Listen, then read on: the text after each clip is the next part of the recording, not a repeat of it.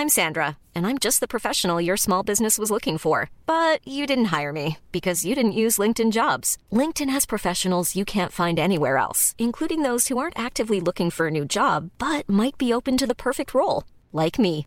In a given month, over 70% of LinkedIn users don't visit other leading job sites. So if you're not looking on LinkedIn, you'll miss out on great candidates like Sandra. Start hiring professionals like a professional. Post your free job on linkedin.com/people today.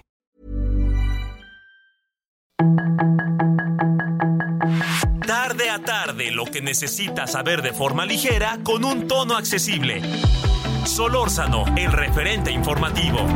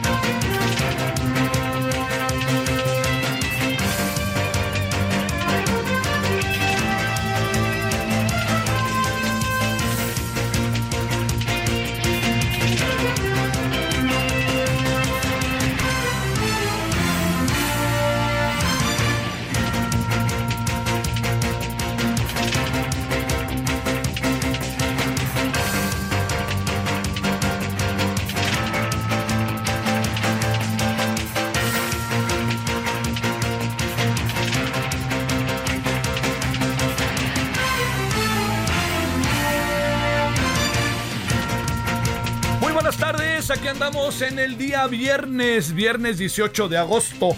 Gracias que nos acompaña. Eh, se acaba la semana. Eh, tenemos que una, una semana más en general de vacación para que voy a voy a estornudé. Este, una semana más de vacación para la mayoría. Y estamos en, bueno, gracias en nombre de todas y todos, estamos en Heraldo Radio 98.5 de FM y estamos, siempre es importante recordarlo, allí en Guadalajara, donde vamos a estar en comunicación el día de hoy, en el 100.3, Monterrey, Istmo, La Laguna, Oaxaca, Tampico, Tuxtla Gutiérrez, Chilpancingo, Yucatán, Tepic, Querétaro, La Raza, 103.9 FM, Reynosa, 91.7 FM, HDA, Matamoros, 93.5 FM, HDA, eh, y son, es donde andamos el día de hoy, bueno, a través de las redes y ya sabe, nuestro portal y ahí nos puede fácilmente encontrar. Oiga, bueno, déjeme, déjeme plantearle que eh, algo que, que es importante, eh, digamos, este, revisar, es, digamos, tenemos como dos o tres escenarios que, si le parece, dediquémonos un poquito a ellos. Uno, muy, muy relevante en el aquí y ahora, es el clima. Es el clima.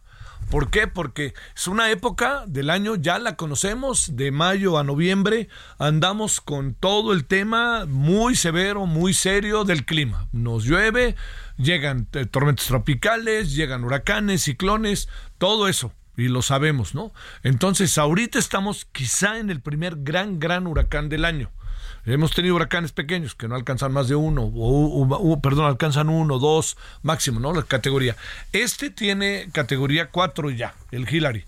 Entonces, para que estemos muy a las vivas, porque es, eh, eh, es eh, muy importante. En la mayoría de las zonas donde vienen estos huracanes tan fuertes, pues más o menos se sabe qué hacer siempre, ¿no? ¿Por qué digo más o menos? Porque aparecen imponderables, ¿no? Por ejemplo, la fuerza del huracán es mucho mayor de la que originalmente se pensaba.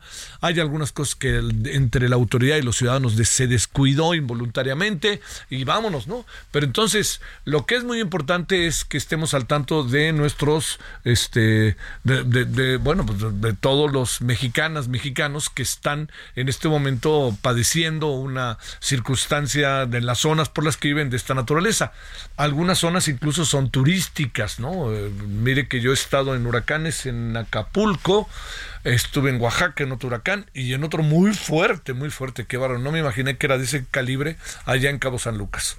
Este, en La Paz, Cabo San Lucas. Bueno, pero lo que sí le digo es que hay que estar muy a las vivas, hay que irse a los albergues si uno no se siente seguro no le demos vueltas, no le hagamos al fakir, eh, trate de llevar sus cosas, esperemos que la autoridad esté muy vigilante, porque luego siempre está el temor de que dejo mi casa y cuando regreso ya mi casa está vacía, ¿eh? eso es una cosa que siempre dura y ruda y fea, fea. ¿no? Lamentable.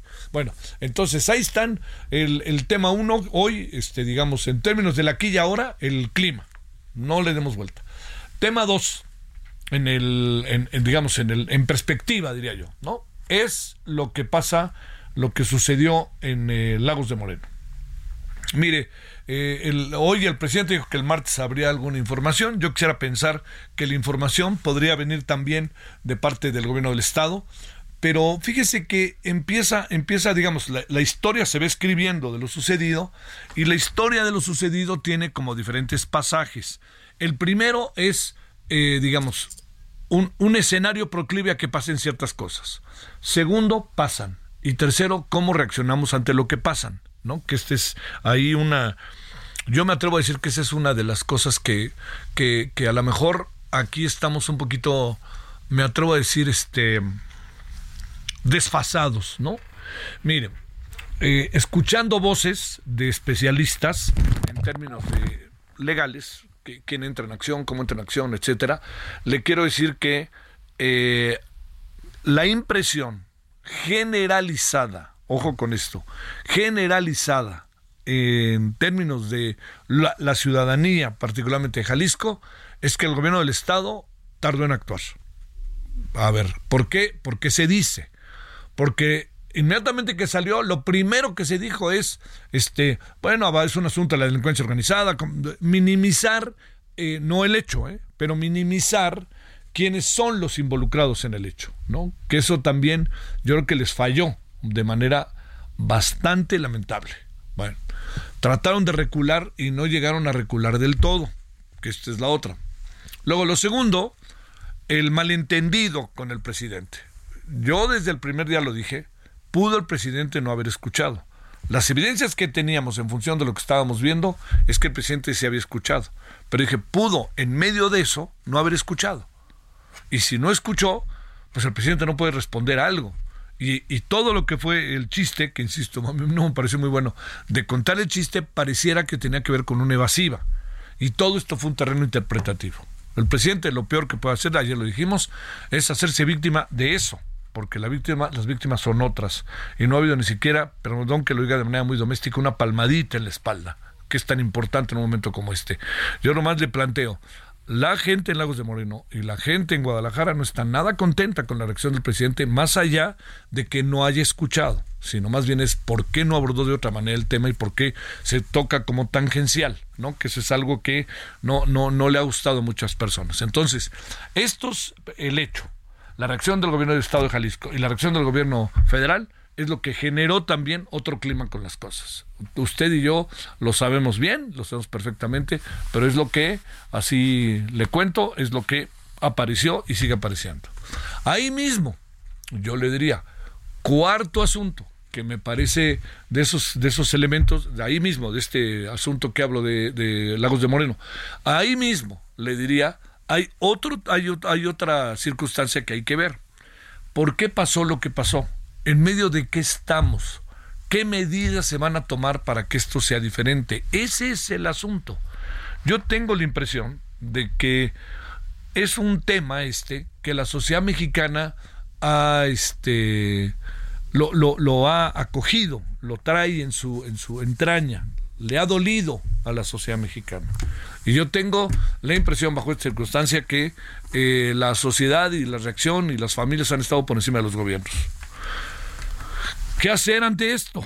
Ahí es donde traemos un lío mayúsculo. ¿Cómo le hacemos? ¿No? ¿Qué es lo que tendríamos que hacer? Bueno, esto que tendríamos que hacer es este caramba, hacer todo un trabajo de investigación y ver qué podemos hacer con los jóvenes, porque al final el gran tema son los jóvenes.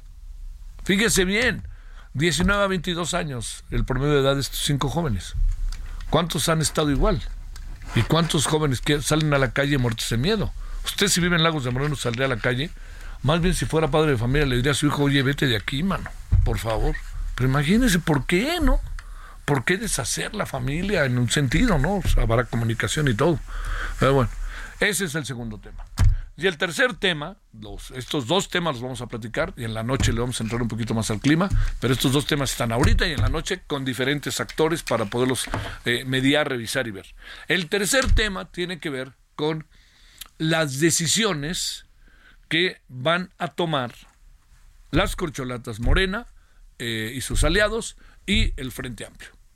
¿Cómo van a, resolver eh, el, el, proceso que han echado a andar? Cuando hay voces que en algunos casos están siendo muy críticas, como en el caso de Morena, con Marcelo Ebrard, la voz de Marcelo Ebrard. Eh, ayer hablábamos, mire, eh, hay ahí con Marcelo Obrar una situación que, está muy delicada. Déjeme explicarle por qué. No hay una sola, no hay una sola encuesta que su servidor conozca de empresas que son empresas que uno consideraría reconocidas, en donde Marcelo Obrar esté por encima de Claudia Sheinbaum. Pero este es un tema, ¿sí? Ese es un tema quién está arriba de quién o quién va arriba, etcétera. Ese es un tema en las encuestas. El otro, que es el que me parece a mí sumamente importante, es cómo se ha desarrollado el proceso. Y es ahí, en donde incluso hoy tuvimos algunas evidencias en las redes, en donde, digo, me cuesta trabajo que Claudia Sheinbaum no lo sepa o que Claudia Sheinbaum lo pase por alto, eh, pero estamos ante algo que es muy delicado. ¿Y qué es lo delicado? que estamos ni más ni menos ante algo que parece ser la caballada dirigida en favor de Claudia Sheinbaum, con todo lo que esto implica. Hay gente que dice el presidente no, no va a meter las manos, insisten en ello, no las vamos a meter, no las vamos a meter, el presidente en esto ha dejado juego libre y el discurso propio del presidente es igual, pues yo le diría, es cierto, sí, pero el presidente a lo largo de cinco años se ha dedicado a de alguna otra manera promover a Claudia Sheinbaum y está en el imaginario colectivo de todos los de Morena y de la Alianza. No nos hagamos. Bueno, entonces, eso que le digo, a ver cómo lo resuelven. Porque lo tienen que resolver, tienen que ver cómo le, le, hacen para eso. Y el otro tema es qué irá a pasar con la otra, eh, la otra coyuntura, que es lo del Frente Amplio, que ahorita hablaremos de ambos casos, cuando resulta que el Frente Amplio no está eh, empieza, empieza a sentirse en el desarrollo del Frente Amplio la muy desestructurada estructura de los partidos políticos. Están echando la caballería para adelante, PAN y PRI, en favor de Xochitl y de Santiago Krill, PAN, y en favor de este, Beatriz Paredes con el PRI. Y eso pues pierde el sentido original que tenían las cosas, ¿no? Bueno, esto es lo que le cuento, es lo que muchas de las cosas que hay. Eh, este fin de semana regresa ni más ni menos este el fútbol, no sé, la verdad que no sé cómo pueden ah, buscarle para que este recobre la memoria el aficionado, ¿no? Las los y las aficionados. Pero si usted tiene si viene de fiesta, por favor, mucho cuidado este o se va a levantar el domingo para ver a las 4 de la mañana la final España-Inglaterra de fútbol femenil, híjole, no se la pierda. ¿eh? Yo no me voy a levantar seguro, pero le prometo que voy a ver la repetición más tarde. Pero debe de ser un partido de tronío muy bueno y este además hay mucha emoción en los dos países, que eso eso cómo ayuda, ¿no? En España hay una fiebre, como la...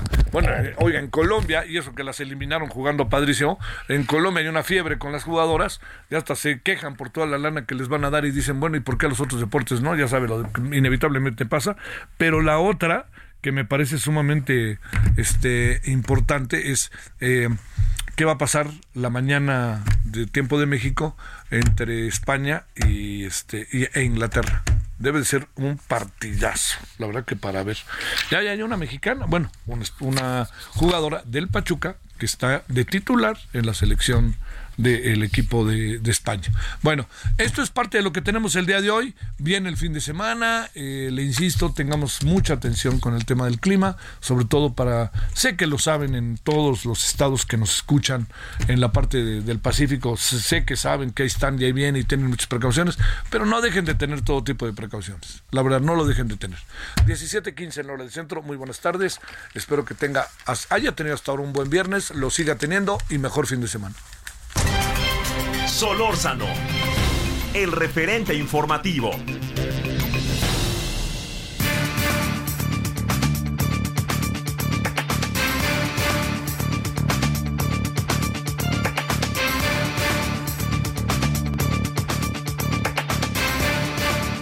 Oiga, ahí también hay un cuarto tema, ¿eh? Perdón, se me pasó. Domingo, elecciones en Ecuador y segunda vuelta en Guatemala. José Fernández Santillán, analista político, profesor e investigador del Colegio de Jalisco. Querido José, el gusto de siempre, ¿cómo has estado? Muy bien, querido Javier, con un gusto saludarte a ti y al auditorio. Gracias. Gracias por la invitación. A ver, vamos a plantear el asunto, te diría, de cuadrar, como yo luego me permito decir las cosas. Cuadremos lo que anda pasando en Morena y los aliados. ¿Qué ves ahí? De que están descuadrados, porque, mm, eh, bueno, el, la idea era en esta etapa que surgieran cuatro encuestadoras eh, de un total de diez, dos propuestas cada una por cada uno de los participantes, pero Gerardo Fernández Noroña no presentó ninguno. Entonces, eh, Claudia Sheinbaum presentó dos, Marcelo, eh, Adán Augusto y Ricardo Monreal. Bueno, entonces, no sé bajo qué método lo hicieron, pero salieron cuatro. Y fueron impugnadas dos o tres incluso, porque prestaron servicios a la Ciudad de México, es decir, a Claudia Sheinbaum. Y resulta de que Malu Mitcher dijo, no firmó eh, el acuerdo. Entonces, esta es la protesta que hizo Marcelo Ebrard. Además, Marcelo Ebrard hizo acusaciones muy fuertes en el sentido de que había habido acarreo en favor de Claudia Sheinbaum y de que se estaba actuando imparcialmente por parte del gobierno federal. Es una acusación muy fuerte. Y la cuestión es que los otros dos candidatos, dos, eh, Augusto, Adán Augusto y Ricardo Monreal, los representantes de ellos firmaron, pero bajo protesta. Entonces, esto dentro de los órganos internos de Morena y creo que se tiene que resolver el asunto dentro de Morena, pero pues estamos a la espera de cuál va a ser la resolución del el Consejo de Directivo de Morena para resolver el asunto. Ahí es donde está atorado el, el, problema. A ver, ¿qué supones, José? ¿Qué supones que anda pasando? A ver, al principio era nomás Marcelo, mm. pero ahora resulta que hay dos y tres ahí que tampoco están muy de acuerdo que digamos. ¿Qué supones que anda pasando? Bueno, pues que hay dados cargados a favor de Claudia Sheinbaum, evidentemente. Y además a Marcelo, pues esto ya le ha pasado. Y también a su jefe, Manuel Camacho. Acuérdate que Manuel Camacho, eh, eh, Carlos Salinas de Gortari le prometió la presidencia de la República y después no le cumplió y hizo eh, pues, eh, todo un escándalo. Y eh, finalmente rompió con Carlos Salinas de Gortari. Y Marcelo le había hecho también el favor a mm, Andrés Manuel López Obrador de hacerse a un lado para que pudiera pasar sin problemas hacia la candidatura del el PRD en 2006, ¿no? Y también en 2012. Sí. Ajá, Entonces, eh, pues eh, decía, dice Marcelo Ebrard, ahora ya me toca. Y sin embargo, pues no ha sido así.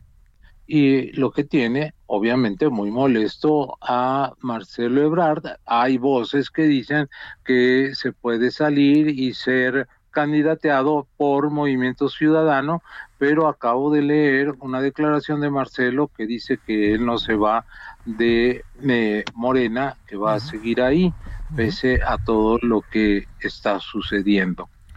Porque una de las leyes fundamentales de la política mexicana es no pelearse con el presidente.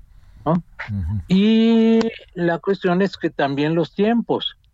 El 27 de agosto terminan los recorridos y las asambleas informativas. Y luego del 28 al, de agosto al 3 de septiembre se levantan las encuestas por fuerza. Y del 4 al 6 de septiembre se procesan las respuestas y se integran los resultados. Y el 6 de septiembre se da el resultado. En el caso de, de, Morena. Eh, en el otro lado, en el, otro lado de la banqueta, los calendarios son diferentes. Pero adentro, mientras eh, las cosas están atoradas en Morena por este conflicto en donde se ve que hay datos cargados a favor de Claudia Sheinbaum. Marcelo acusa de que hay acarreo y de que hay eh, parcialidad de parte de el gobierno federal para Claudia Sheinbaum. A ver, te pregunto, José, ¿tú crees que van a cambiar las cosas, José? No a cambiar. Yo no veo que pueda ser otro personaje que, que Claudia, con la caballada encima. Entonces, ¿qué va a pasar con Marcelo por más que diga no me voy? Aquí no se valen pataletas y la vida sigue, o al rato eres secretario de gobernación y pásale por acá, señora presidenta Claudia Sheinbaum. ¿Qué va a pasar? Eh, lo que creo que va a pasar es que el presidente ya tiene eh, a su candidata y no va a moverse de ahí. Lo conocemos, es muy obstinado. El que está en peligro de mm, agarrar un pleito terrible con el presidente es Marcelo, porque está dando demasiadas pataletas y yo creo que el futuro político de Marcelo sí está en juego. ¿Qué supones que hará, eh? Después de una y otra y otra. Eh, yo creo que lo van a poner quieto, porque además hay un expediente bastante grueso respecto a su pasado, simplemente la línea 12, ¿no? Para empezar, y hay muchas otras cosas que le pueden sacar, ¿no? La línea 12 le pega a Mancera y también a Claudia, ¿no? Eh, sí, pero pues eh, puedes ser un dron teledirigido eh, contra Marcelo específicamente sí, y lanzarle a él. Sí, tienes razón. tienes razón. Oye, a ver. Oigo. Pero ¿qué va a acabar haciendo Marcelo, hombre? ¿Una más? O sea, ya van tres, ¿no? Sí, sí, lo que pasa es que hay que conocer el temperamento de Marcelo. Y eh, Marcelo es eh, una, persona muy irascible y muy ególatra. Esa es la verdad. quienes lo conocemos, así es eh, el, tipo. Y cuando se enoja, pierde los bártulos y no habla con nadie. hasta ahora ha dado muestras de lealtad, de sumisión, pero de repente le sale eh, su personalidad real y creo que es lo que está sucediendo ahorita y eh, ese carácter irascible puede poner en peligro su carrera. Bueno, oye, este Adán Augusto está tranquilo, ¿verdad? Igual este eh, Gerardo Fernández y el, el, del verde, pues ni contar con él, ¿no? No, ni contar con él tampoco. Y Ricardo Monreal, pues eh, él nunca, nunca lo verás enfrentarse al presidente. No, pues es un político ya muy hecho y derecho. Sale. José. Entonces jamás se va, jamás se va a enfrentar con Andrés Manuel López Obrador. Te mando un gran saludo, José Fernández Santillán, analista político, profesor investigador del Colegio de Jalisco. Gusto en saludarte, José. Eh, un abrazo muy afectuoso, mi querido Javier. Hasta luego. hasta luego, hasta luego, bye. Bueno, vamos a la pausa y vamos a regresar con el Lagos de Moreno, vamos a regresar con varios asuntos que traemos todavía de aquí hasta las 18 horas en la hora del centro. Estamos en Heraldo Radio.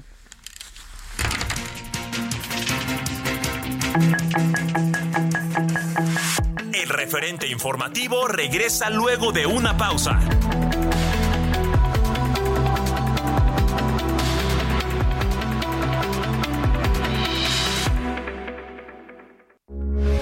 Heraldo Radio, con la H que sí suena y ahora también se escucha.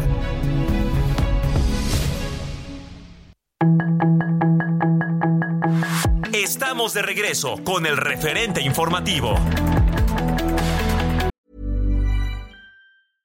Hey, I'm Ryan Reynolds. At Mint Mobile, we like to do the opposite of what Big Wireless does. They charge you a lot, we charge you a little. So naturally, when they announced they'd be raising their prices due to inflation, we decided to deflate our prices due to not hating you.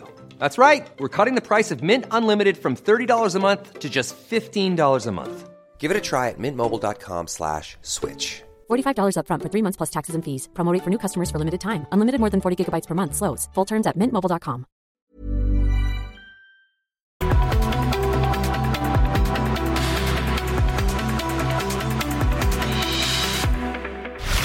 En el referente informativo le presentamos información relevante. Marcelo Ebrard afirma que no se irá de Morena. Jóvenes desaparecidos en Lagos de Moreno fueron posiblemente asesinados, asegura López Obrador. Presidencia impugna freno a libros de texto en Chihuahua. Encuentran con vida a Sonia Rubí, joven que había desaparecido en el metro Michuca de la Ciudad de México.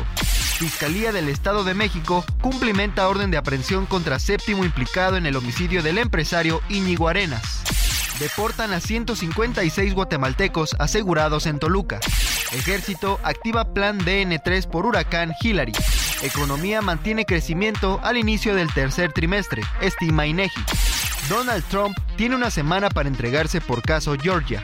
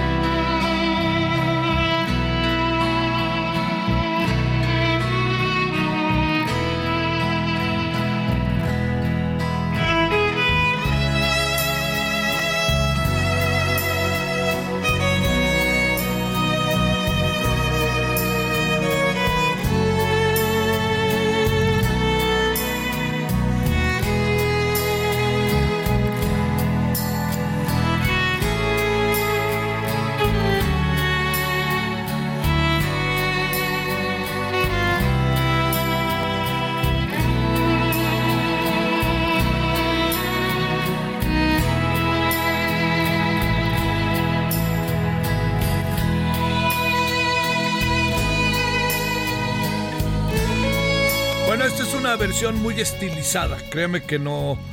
La original no es tan estilizada. Pura guitarra. Por ahí a ver si la encuentran. En lo que les cuento. Que le cuento qué es esto. Es creo que John Williams, el, el, guitarrista. Es una versión muy. Esta es como muy de violín, pero es que la original es pura guitarra. Es un solo de guitarra auténticamente. Esto se llama la cavatina. Es una es un tema, pues es el ahora sí que es el tema central musical. Esta. A ver. Exactamente, es esta. Mire, le voy a dejar tantito para los que son cinéfilos, se acordarán.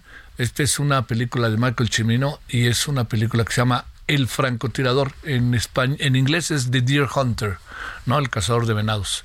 Pero es una, es una versión, en verdad que se lo digo, muy, muy, muy, muy, muy sentida y es una película rudísima, ¿eh?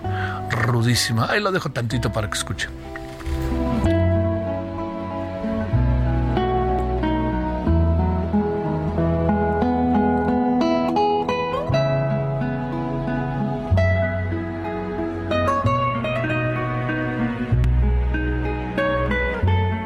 de trabajadores de la industria acerera en Pittsburgh, Pensilvania, eh, en los años 60 son llamados a la guerra de Vietnam y de la noche a la mañana aparecen en Vietnam y viven en Vietnam verdaderamente la tragedia de su vida, así. Algunos mueren, otros quedan inválidos y lo que es muy interesante es que ¿Por qué lo recuerdo? ¿Por qué pusimos? Michael Chimino es la única película buena que hizo. Luego le dieron dinero y dinero y no hacía nada que, llamara la atención. Es una película muy reconocida.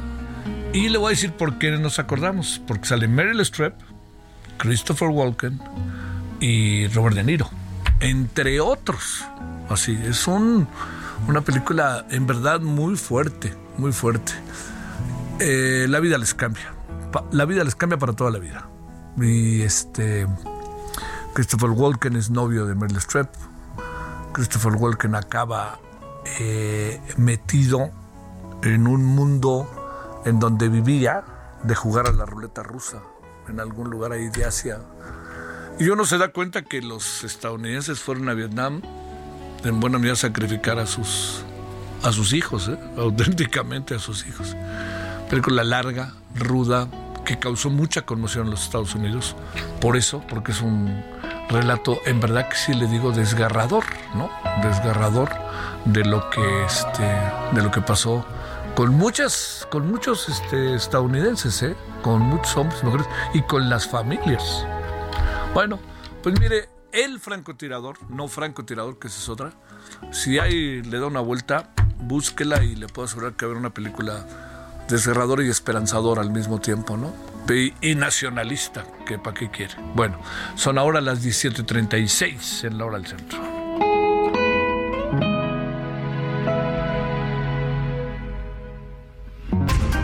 Solórzano, el referente informativo.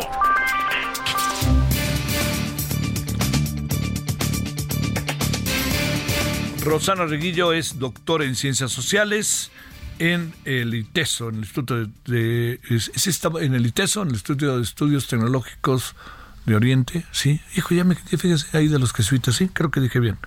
Bueno, Rosana, gracias por tu tiempo, ¿cómo has estado? Al contrario, Javier, Instituto Tecnológico y de Estudios Superiores de Occidente. Oiga, oye, oye, para hace tiempo, para hace tantos años que no voy, que casi le atino, ¿eh? Estuve cerca. por poco, pero no le atiné. Pero no, no, no. además, pero es, es, lo de menos. no, no. Es un, no, es una institución queridísima de grandes amigos y además, este, pues es, este, son los jesuitas que ya ves que dan, dan lata afortunadamente. Este, afortunadamente. oye, Rosana, a ver, ¿qué, qué ves? ¿Cómo ves? Lo que pasó. Entiendo que, mira, hemos hablado con colegas tuyos de la UDG, hemos seguido el tema, seguramente mucha gente te ha preguntado en tu calidad de destacada académica y más en todo lo que tiene que ver con las ciencias sociales, lo que pasa, Lagos de Moreno relativamente cercano a Guadalajara, en fin, a ver, ¿cómo ves las cosas, Rosana? Pues mira, las veo gravísimas, veo muy mal la situación Indudablemente eh, en Lagos de Morenos ya se lloran demasiados ejecutados y demasiadas desapariciones. Es un lugar que está en un epicentro del horror desde hace muchos años. Probablemente recuerdes cómo en el 2013 ya había sido encontrada una casa de seguridad con los restos, muy pocos residuos humanos también de seis jovencitos y una persona adulta, que luego la propia población convirtió en un memorial que hoy se llama la Ley de la Verdad, donde los, los de Lagos de Morenos van a llorar sus muertos y sus desaparecidos. Yo veo la situación muy grave, un crecimiento del poder de muerte de los grupos del crimen organizado cada vez mayor impunidad, cada vez mayores este, eh, lógicas de lo que yo llamo violencia expresiva, ¿no? Y que describo bien en mi, en mi más reciente libro, Necromáquina, cuando morir no es suficiente, en el que describo justamente cómo esta violencia expresiva ha venido sustituyendo a la violencia utilitaria, es decir, yo te asalto a ti, Javier, porque quiero tu teléfono, ¿no? E, eso había venido funcionando, digamos, como una como una intencionalidad de las eso está rebasado por todos lados y ahora lo que tenemos es este crecimiento de una violencia que busca exhibir las huellas de su poder total, como es el caso de estas de estos jóvenes y del horroroso video que esta gente con toda intencionalidad hizo hizo circular, ¿no? Entonces la situación es grave en, Jalisco en, en, en lo particular, pero en el país, ¿no? Y el problema es que tenemos el gran cáncer de, de, este país que es la impunidad, ¿no? Esta gente sabe que puede matar, ¿no? Y mata porque puede, pero esto ya no es suficiente, o sea, ahora machacan, desbaratan, descuartizan y estamos viendo llegar a estos extremos de hacer a las víctimas matarse entre sí, que ya había sido documentado en los campamentos esclavos de Tala, también en Jalisco, donde muchos de los jóvenes llegan engañados, ¿no? Con la promesa de un trabajo en seguridad privada o en la pizca de, de, algodón o de jitomate y son secuestrados y retenidos contra su voluntad y si no cumplen, digamos, son son ejecutados o los obligan pues a matarse entre ellos, ¿no? Entonces la situación es terrible. Sí. A ver, este, Rosana, déjame plantearte cosas que, que aparecen. Eh, ahora un poco, híjoles, tratan de defender a unos y a otros y todo resulta contraproducente. Pero ahora, es que fue durante el régimen de Felipe Calderón donde empezó todo. Bueno, puede que sí, pero te diría, si así fuera, ¿qué ha pasado a lo largo de todos estos años con Lagos de Moreno? Claro, no, mira, yo creo que incluso podemos irnos un poco más atrás, un bastante más atrás de, Calderón, ¿no? De cómo, por ejemplo, la llega. Esto, esto es muy importante decirlo. Cómo el cambio en la estrategia de negocios, eh, principalmente el cartel de Sinaloa, cambió la lógica de las violencias y de la circulación y el circuito de drogas, porque dejaron, a principios de los 90, dejaron de pagar protección con, con dinero y empezaron a pagar protección con cocaína o con, con mercancía a los policías. Y los policías convirtieron en dealers de barrio, ¿no? en narcomenudistas, a los jóvenes que estaban integrados a, a grupos de esquina en condiciones de muchísima precarización. Entonces, eso arranca ahí, ha ido agravando indudablemente el, el, el, la irresponsabilidad de lanzarse a una guerra sin tener el control de las policías municipales que hizo Calderón, pues es un crimen eh, terrorífico, ¿no? De, con, cuyas consecuencias seguimos padeciendo, pero es indudable, digamos, que, que, la, que hoy estamos frente a una ausencia de estrategia, que la idea de abrazos y no balazos no ha funcionado, que las becas directas no resuelven, porque esta gente es capaz de inyectar muchos dólares en, en la creación de lo que yo llamo zonas paralegales, que son justamente estos espacios como, como el, triángulo que se hace eh, en la frontera con Guanajuato, en la Encarnación de Díaz y,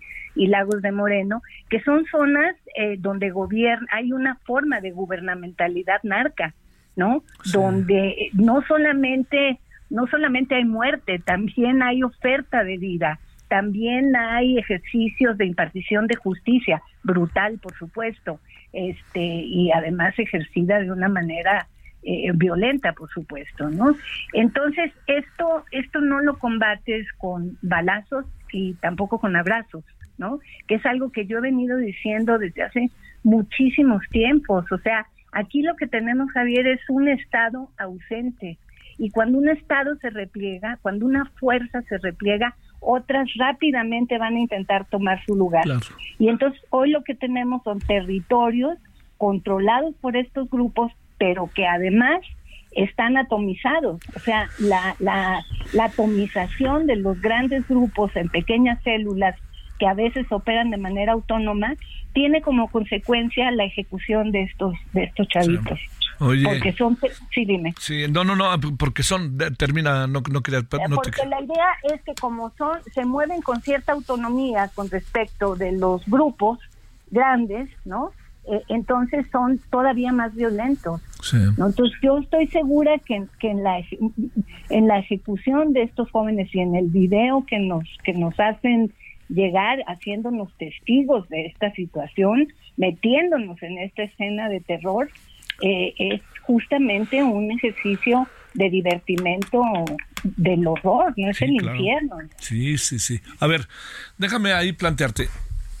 Este es un asunto que tiene que ver también con una estrategia, con tiene que ver con una estrategia. Pregunto, es no solamente federal, sino también estatal, porque al final yo te diría, si tú ya sabías, vamos a partir del supuesto de que desde Calderón pasó esto y con Lagos de Moreno y como defienden ahora un poco la estrategia del gobierno, me parece de manera muy inopinada, pero bueno, ya lo defiendes, pues es así. Pero digamos, de Calderón para acá, ¿qué pasó? Y a sabiendas de lo que estaba pasando, ¿qué pasó con el gobierno del Estado de Jalisco y con el gobierno federal respecto a Lagos de Moreno? Claro, mira, yo creo que con respecto a Lagos de Moreno y otras zonas, de, en el caso de Jalisco, y otros de Díaz. lugares Encarnación de Díaz, Tala, ¿no? Este, a, Atizapán, este, o sea, hay zonas que, que son, que son eh, campos de exterminio y que son zonas de control esto, ¿no? Entonces, a ver, yo lo que podría decir es que hay una política de dejar hacer, ¿no? O sea, porque realmente este no hay eh, voluntad de, de, de combatir eh, al crimen organizado. Y no hay voluntad porque no es redituable aparentemente en términos electorales, ¿no? Entonces, los gobiernos posteriores a Calderón en el plano local y en el plano nacional, ¿no?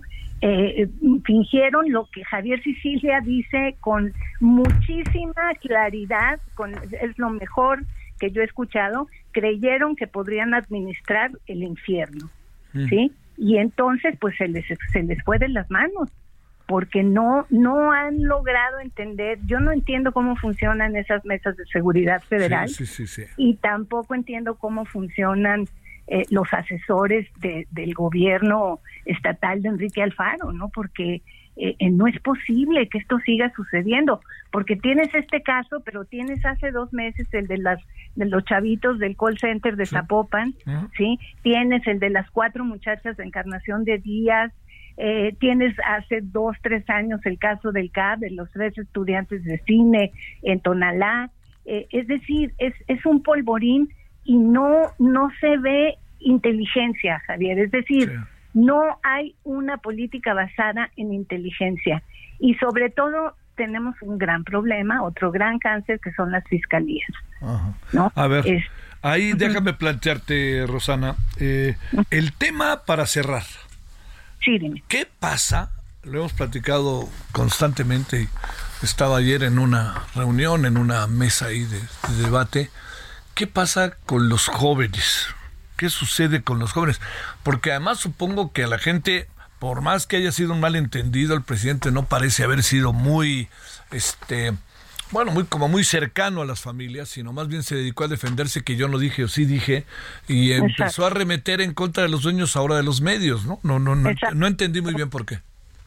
Sí, Mira, yo tengo muchos años haciendo investigación en torno a las culturas juveniles, no solamente en México, sino en América Latina. Es un tema que me ha, digamos, eh, que, me ha acompañado toda mi carrera y que precisamente por eso pues me fui metiendo al tema de las violencias porque hacia allá se fue desplazando muchísimas de las prácticas juveniles, no tanto como víctimas como victimarios.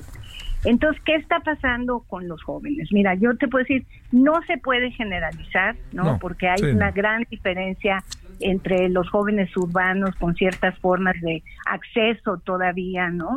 Pero cuando tú tienes un 70% de los chavos mexicanos menores de 25 años sin acceso, por ejemplo, a la salud, ¿no? En este caso, cuando tú tienes un desempleo altísimo, cuando tienes condición. Por ejemplo, los últimos datos nos decían que solamente el 18% de los jovencitos alcanzaron un contrato en su primer empleo. Entonces, están viviendo en unas condiciones de mucha precarización. Indudablemente, repito, no todos, no hay muchos mapas del México juvenil, pero lo que te quiero decir es que a mí lo que me preocupa profundamente es que ahora no veo en el sector de los jóvenes estudiantes, ¿no? En el sector estudiantil o en el sector de los jóvenes urbanos, ¿no? Que se entrelazan estas dos formas de, de identidad o de expresión juvenil, no veo la misma voluntad de combate que vi en el 2012, cuando yo soy 132, y que se vio en 2014 y 2015 de manera muy activa con el caso de Ayotzinapa. Hoy veo mucha tristeza, una profunda desolación, eh, una experiencia de vulnerabilidad muy grande, sobre todo en las mujeres jóvenes, ¿no? Y, y un, pues hay que sobrevivir, ¿no? Y como una falta de, de, voluntad de luchar, ¿no? Y eso a mí me, me, me destruye, me preocupa profundamente, porque también veo que la sociedad en general pues no estamos actuando. Frente a estas cosas ya tendríamos que estar en la calle ahorita. Sí, claro. Guardando minutos de silencio, en fin. A ver, oye, que los, los corcholatas dijeran algo, ¿no? Nada, nada, como si no hubiera pasado nada, ¿no? No hagan olas, ¿verdad? Eso, eso es terrible. Mira, yo puse en mi en mi en mi timeline de la hora llamado X, ¿no? De, lo que era Twitter. y es puse que en realidad para mí la discusión no, no está en si no si o yo o no yo el presidente. La cuestión es que él debió haber abierto su mensaje con este, este caso, mandando un mensaje a la nación y a, la, a las familias actuando como jefe de Estado. Pues y eso es lo que estamos viendo, ¿no? Entonces sí, la gente, eh, los defensores así a ultranza pues se enojan, pero pues es lo mínimo que se espera de un de un de un ¿no? Sí. Bueno, este pues eh, te seguiremos buscando, Rosana, y yo te agradezco muchísimo que hayas estado con nosotros. Al contrario, Javier, te agradezco mucho, un abrazo y saludos para tu auditorio. Gracias, Rosana Reguillo, que es eh, doctor en Ciencias Sociales por el ITESO allá en Guadalajara. 17.51 en la hora del centro. Solórzano, el referente informativo.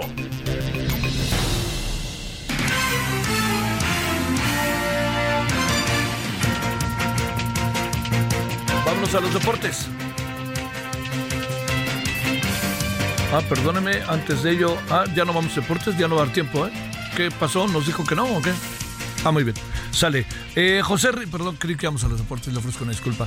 José Ríos, vámonos contigo, José, ¿qué cuentas?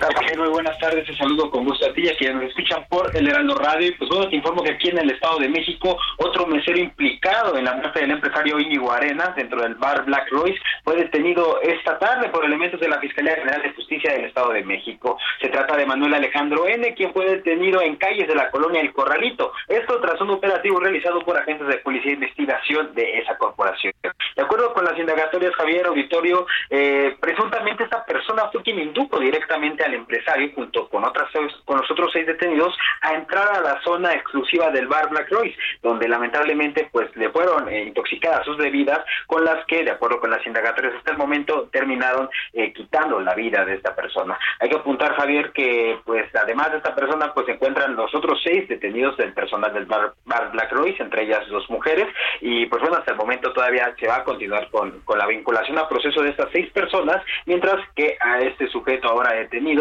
pues se le iniciará también su audiencia sobre esta situación. Hasta el momento, pues la Fiscalía sigue indagando sobre esta investigación, sigue revisando qué va a ocurrir con, el, con este establecimiento y sobre todo si hay más personas implicadas en este crimen. Ese es el informe que te tengo, Javier. Oye, este... Híjole, qué, qué, qué confuso todo, ¿no, José? Un poco como que uno dice, bueno, ¿por dónde por dónde entramos, por dónde salimos, por dónde este con este tema, porque además pues hay, hay como una red interminable de complicidad que pasa por los taxis, los meseros, quizás hasta los dueños, quizás a los que te dicen yo sé dónde está abierto otro lugar en el lugar en donde estabas originalmente. Se vuelve esto interminable, ¿no? Totalmente, Javier. Sobre todo, llama mucho la atención que todas las actuaciones que están realizando las autoridades son de parte del Estado de México, por parte eh, de la ciudad, eh, no sé, se descubre algún implicado, sobre todo para ver si existe en verdad, pues esta red de, taxistas que llevan a estas personas de, en el estado de veredad desde la alcaldía Miguel Hidalgo a la alcaldía de Naucalpan. Te mando un gran saludo. Bueno, gracias. Eh, oiga, estamos por irnos. A ver, le, cuento. Vamos a centrarle este tema entonces de, de, Lagos de Moreno y Encarnación de Díaz, la verdad, ¿no? De todo eso. Eh, fíjese que ha sido algo muy interesante también de lo que lamentablemente, pues, bueno, ya lo sabíamos, ¿no? La verdad. Pero algo que es muy importante, ¿sabe qué es? Que nos hemos dado cuenta de manera muy clara que también hay algo que, que yo no yo no yo no, alcanzo a entender la verdad yo no alcanzo a entender eh, como con la gran cantidad gran cantidad de estudiosos investigadores analistas especialistas que en el propio Jalisco digo, en el país hay muchos, pero que en el propio Jalisco hacen análisis, van y vienen, revisan una cosa, revisan otra cosa, que son fuentes de, de, de, de, consultoría, ¿no? A ver, de señores, vengan ustedes y cuéntanos qué es lo que ven, qué es lo que está pasando.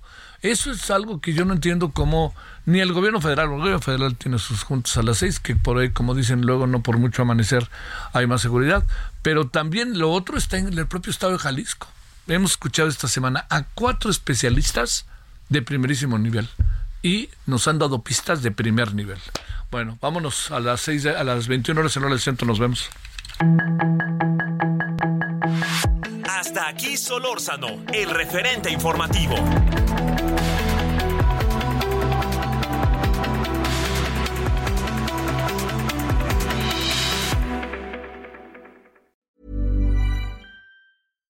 When you make decisions for your company, you look for the no-brainers. And if you have a lot of mailing to do, stamps.com is the ultimate no-brainer. It streamlines your processes to make your business more efficient, which makes you less busy. Mail checks, invoices, legal documents, and everything you need to keep your business running with stamps.com. Seamlessly connect with every major marketplace and shopping cart Schedule package pickups and see your cheapest and fastest shipping options from different carriers with rates up to 89% off USPS and UPS rates. And with the stamps.com mobile app, you can take care of mailing and shipping wherever you are. Make the same no-brainer decision as over 1 million other businesses with stamps.com. Sign up with code program for a 4-week trial plus free postage and a free digital scale. No long-term commitments or contracts. That's stamps.com. Code program.